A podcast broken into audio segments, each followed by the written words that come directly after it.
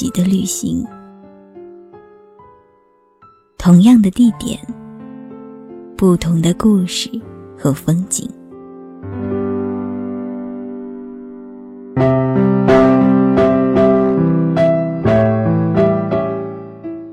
背包客有声电台，让风景听得见。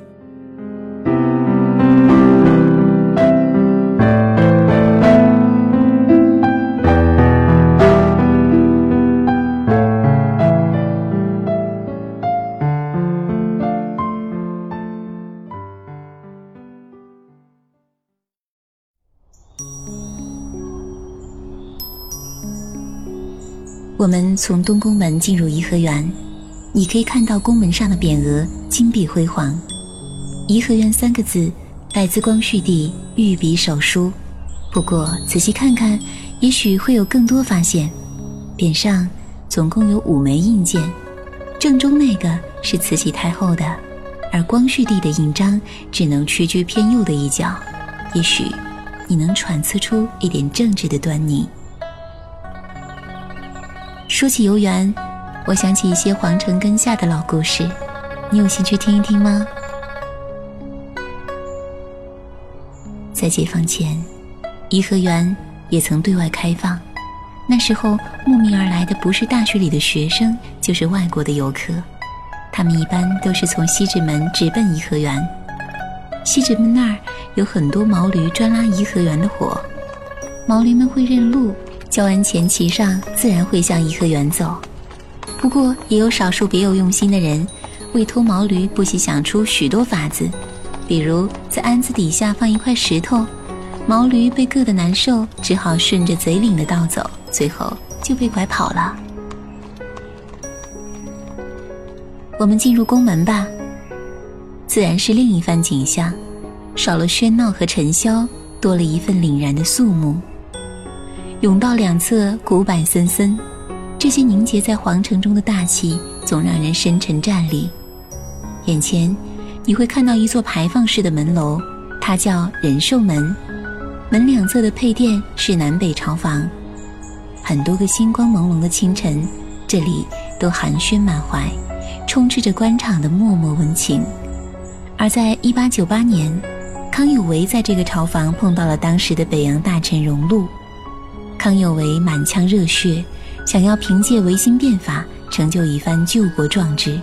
殊不知，即使是血雨腥风的年代，飘摇的满清王朝也是无法轻易撼动的。仁寿门外的两块巨石，他们叫诸侯石，不知道你看出来没有？也许需要一点想象力。其实是猴子的猪的造型。造园的人把他们想象成悟空和八戒，忠诚地守护着这座殿堂，将一切邪魔歪道拒之门外。不过，也许尸骨不化的臣服思想更甚于一切妖魔鬼怪。不是日不落，而是垂垂老矣的穷途末路。春秋大梦，总有惊醒的一天。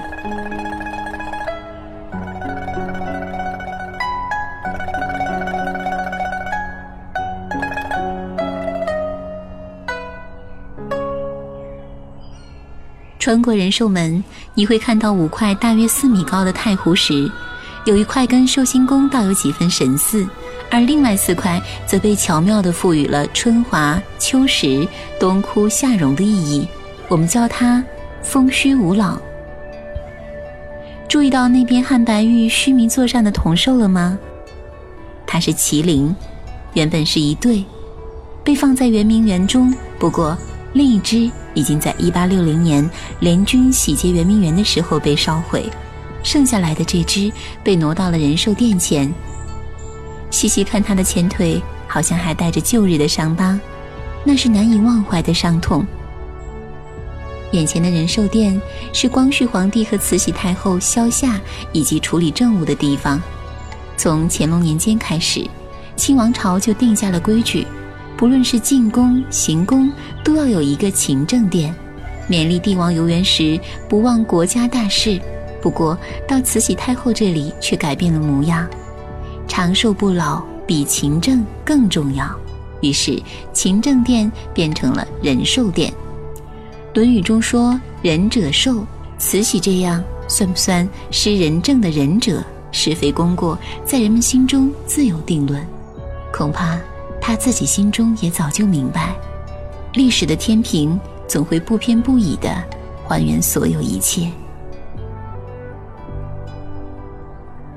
走到殿前，你可以看到两对龙凤造型的铜香炉，龙凤腹中空。每当帝后在殿中处理政务时，就会燃起熏香，浓郁的烟香就从龙凤的嘴中溢出，营造出一种神秘高贵的氛围。你有没有觉得龙凤香炉摆放位置有什么不妥？没错，帝王的陈设从来都是龙居中，凤在侧，象征皇权至高无上。不过，这里的却是凤居中，龙在侧，又是一个慈禧专权的真实写照。似乎这些历史烟云总与这个女人有莫大关系。再看看旁边的那些铜水缸，水缸上的标识是“天地一家春”，这些是有来历的。据说慈禧太后原来征入宫中当了秀女，封兰贵人。当时住的地方就叫天地一家春，原来还曾经是圆明园的十四景之一。兰贵人身份低下，很难接近咸丰皇上，便暗中买通御前太监，把皇帝引来。他在楼上唱起一曲轻盈的江南小调《艳阳天》，成功捕获了帝王的心。再加上诞下太子，母凭子贵，地位也就扶摇直上了。直到坐上最高统治者的位子。据说圆明园被烧后，慈禧太后还打算在颐和园重新复原“天地一家春”，连图纸都找好了。只可惜当时国库空乏，这才作罢。然后我们进入仁寿殿看看，这里红木宝座、紫檀木九龙屏风一应俱全。看那边平心的水银镜上。有很多不同字体的寿字，你知道总共多少个吗？是二百二十六个，暗含了多福多寿的意思。穿过南北两侧的暖阁，这里是帝后休息的地方。那边的百福捧寿图中，大大的寿字是慈禧御笔。仁寿殿萦绕着许多探览国运的臣子的灵魂。光绪帝在这里接见了康有为，百日维新开展起来。可是星星之火如何燎原？何况是毫无实权的光绪帝？既然无法力挽狂澜，五十六君子最终也只能魂断菜市口了。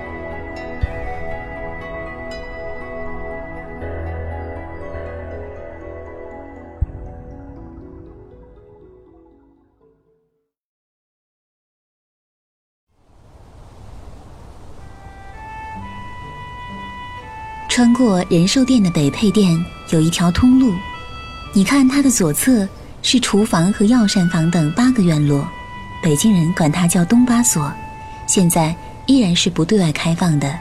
而西边就是德和园了。踏在这些光洁的石板路上，和门外的铜狮门环一起瞻仰这片天空，那饱满的蓝色依然纯和厚重，就像这里的历史一般，即便沧桑。也让人敬畏。铁栅栏里的参天的松柏肆意伸展着枝叶，在天空中制造出各种奇怪的剪影。树下荒草丛生，有了秋天萧瑟的气息。岁月终将过往的、逝去的，一同埋葬。我们往西边走，去德和园。灰白相间的琉璃瓦几近斑驳，镂空雕花的木窗也满是岁月的痕迹，只有那蓝底黄字的牌匾依然鲜亮，想要宣告未完结的繁华。德和园是当年慈禧太后看戏的地方，耗费白银七十一万两修建，穷极奢华。跨进门槛，首先是一座木质牌坊。四角镌刻的蝙蝠围绕着中心的吉祥图案。我们绕过牌坊，会看到一个飞檐两层楼，旁边的提示板会告诉你这是半戏楼。我们进去看看吧。半戏楼曾经是戏剧演员们化妆候场的地方，而如今里面陈列了很多国宝级的珍品，比如一辆装饰精美的古董车，据说是袁世凯送给慈禧的寿礼。不过，慈禧没坐过几次，因为宫里的规矩要求司机跪着开车，司机没法踩刹车，只好开得很慢很慢。而慈禧也觉得有失身份体统，逐渐厌倦了这样一只大铁牛。那边还有不少瓷器玉雕，也都有着自己的故事。过半戏楼殿廊的穿堂门，进入第二个院落，你就可以看到德和园的大戏楼了。大戏楼有上下三层，从上到下分别是福台、露台和寿台。据说慈禧过生日的时候，还喜欢别出心裁的让不同的戏班在各层演出同一个剧目，很奇怪的嗜好。走进大戏楼，你可以抬头看看天花板，注意到了吗？顶上的七个天井，而地面也有一些能够自由开合的木板。这些是特技表演的暗门，二层有绞车，随着铁链滋滋转动，就能牵引各路神仙妖怪上天入地。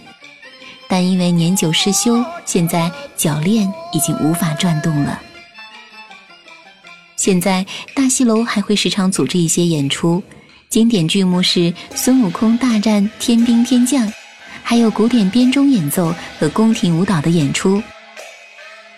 孙猴子精彩的花腔表演令人叫绝，那些和悦轻灵的声音和美丽脱俗的女子翩翩起舞，也都能给人恍惚间世上已过千年的味道。戏楼地下曾经还有一口水井，通过舞台旁边的方形水池就能喷出水花。当年演出白娘子水漫金山的一幕，就有白浪滔滔的场景。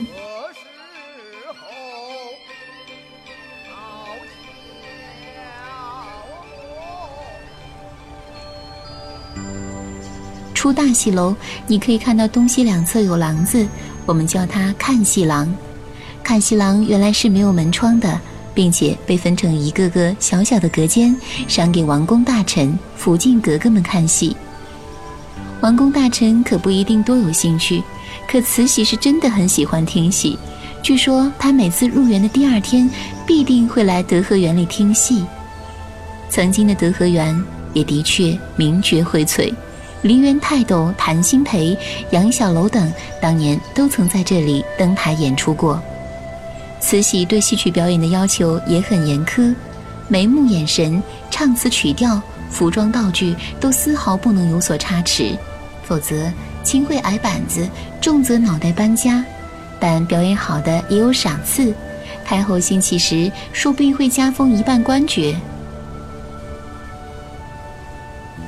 然后我们走到大戏楼的对面怡乐殿，殿里正中间位置上放置的一张宝座，是慈禧寿贺时用的。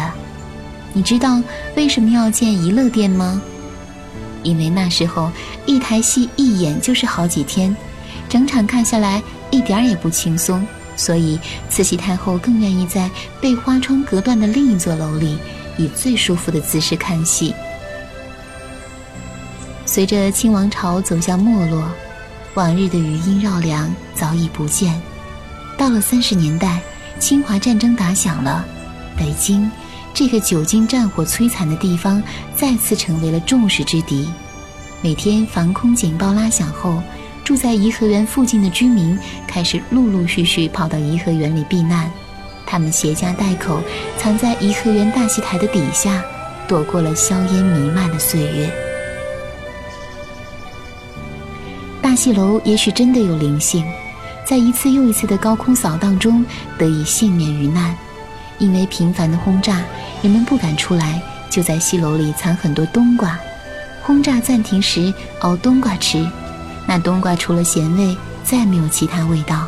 所以，很多战火幸存下来的老人不爱吃冬瓜，除了因为吃的太多，还因为那一段想忘而不能忘怀的峥嵘岁月。现在，看阳光照下，那些暗青色的琉璃瓦，泛着莹莹的光泽，一圈一圈，记载着关于生命的尘埃。看尽繁华落寞，终于悄无声息。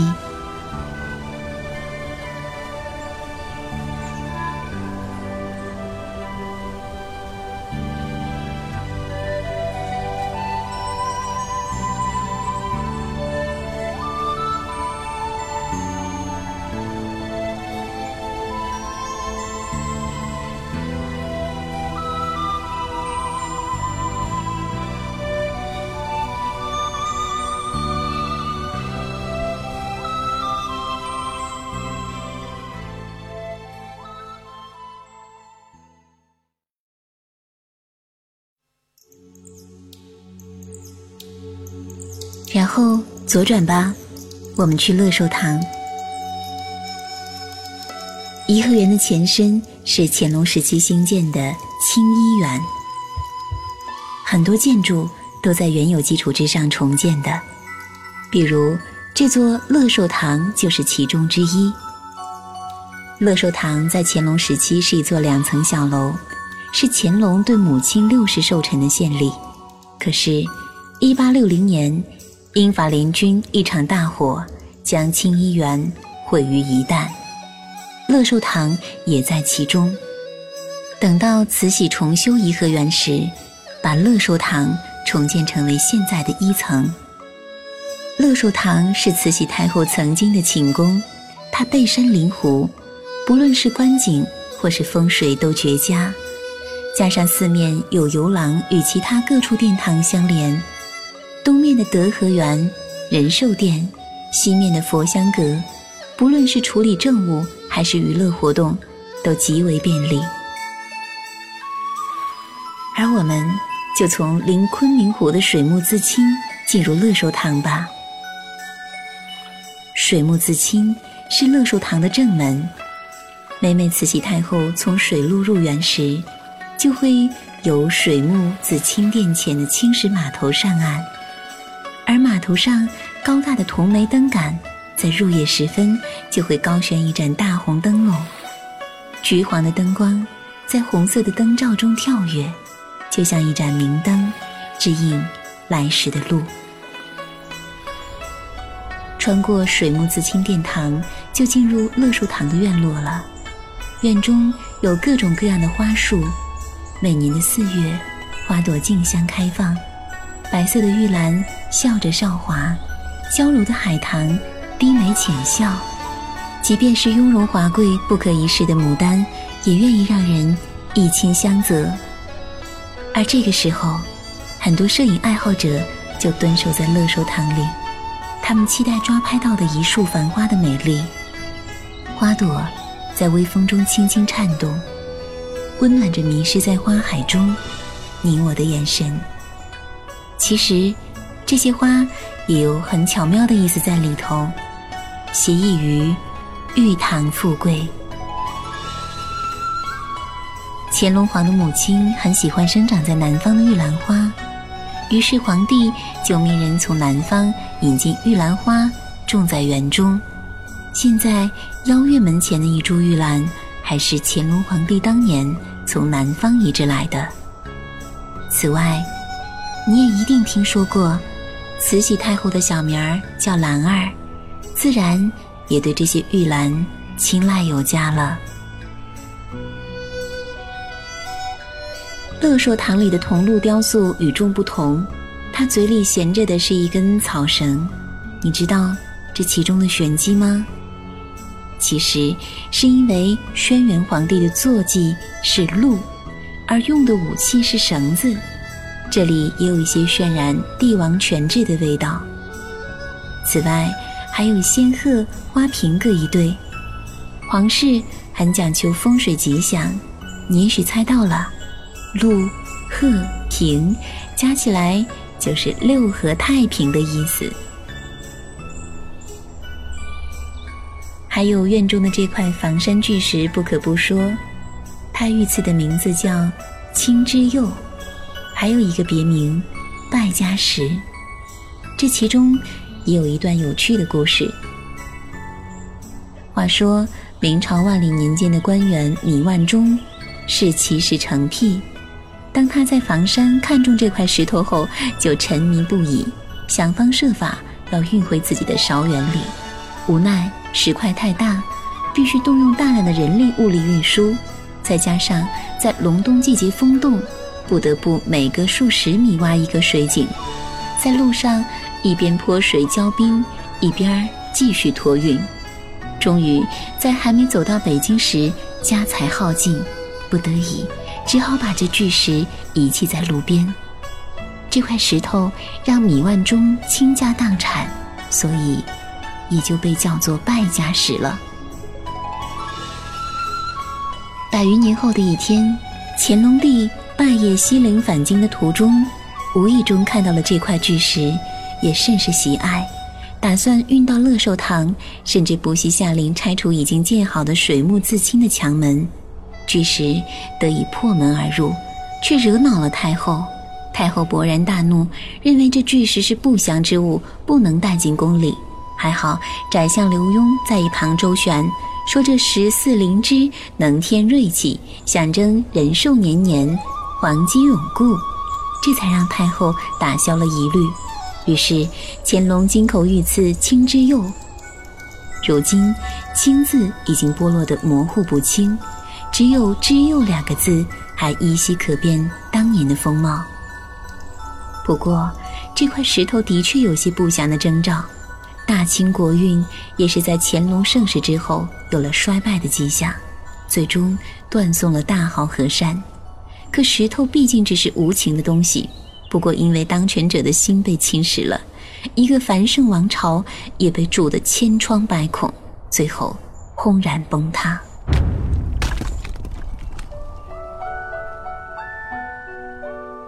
走进乐寿堂中，你也许依然能感受到一些皇族贵气。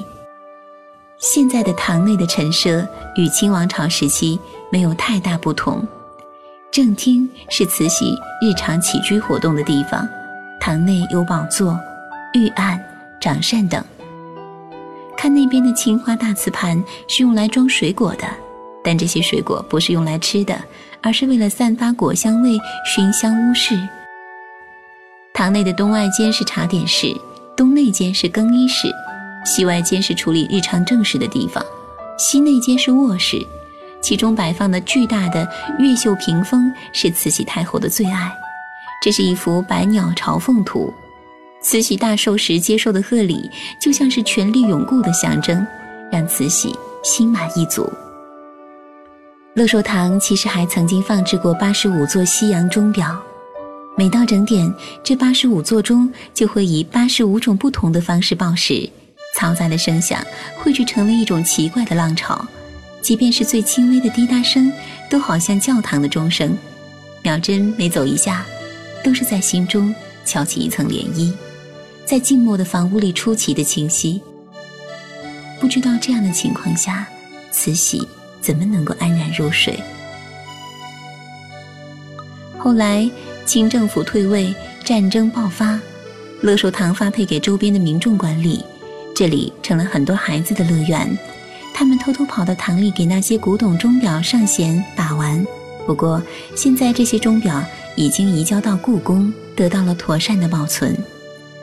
慈禧也曾邀请过美籍女油画师卡尔来乐寿堂里给她画像，炭笔落在画布上，听起来就像是大锯子锯木头一样的沙沙声。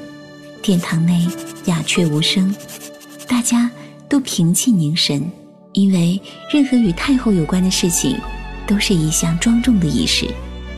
卡尔在颐和园住了八九个月，总共为慈禧画了四幅油画。如今在美国国家博物馆里，你依然能看到慈禧的一张朝服画像。这张画漂洋过海，曾在当年的世博会亮过相，后来送给了美国总统罗斯福。如果你曾经注意到过这幅画，会发现与一般油画不同的地方，少了明暗对比的立体感，多了些平衡的惨白。因为画师作画时，工人说皇太后的脸不能一半明一半暗，像阴阳脸，所以成了现在这样。然后，我们穿过乐寿堂西边的一个小跨院，低头看，你会发现，地面有突出的石头装饰的印记，类似一把折扇。顺着八根扇骨的方向看去，眼前这座建筑也是奇特的扇形，我们叫它扇面殿。不过，它真正的名字叫洋人峰。这里面也有一个典故，据说。近代文学家袁弘做官上任之前，朋友谢安送给他一把扇子。袁弘明白了谢安的用意，答应以后做官后一定弘扬人风，为百姓造福。这就是洋人风的由来。那边嶙峋怪石下开着紫白色的野花，像洒在园中的霜糖，给古朴的园林带来一些光彩照人的美丽。庭院里。凉亭上干枯的藤蔓植物无力地搭在架上，秋日将金色的碎光随意的洒落，墙边屋檐流水的黑色痕迹，偏偏让人觉得一点惬意，一点归属。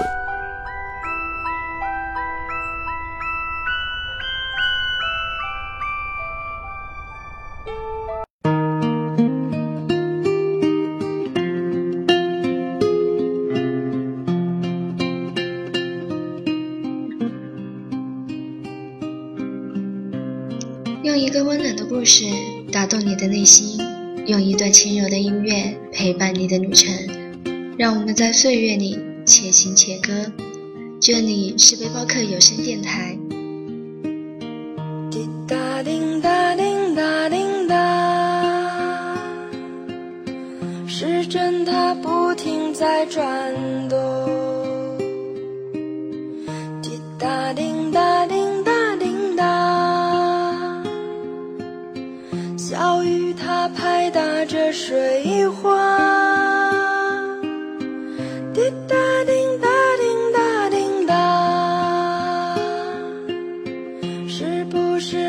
会牵挂他？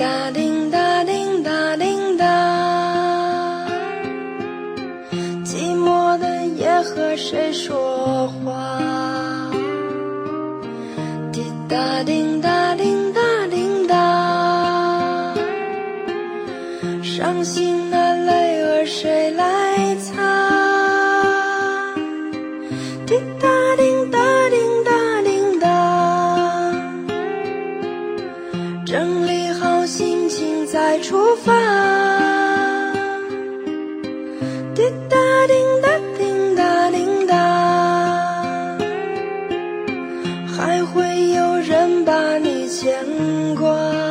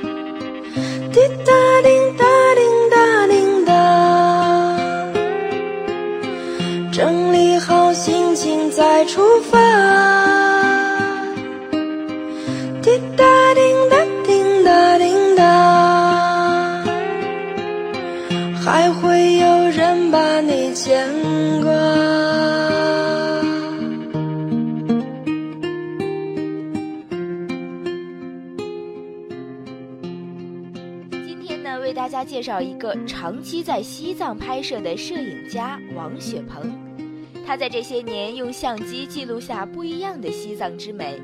他的新书《并行触动的心灵》已经上市，大家想要更进一步的了解触动心灵的西藏，那就和作者一起走进心灵的世界。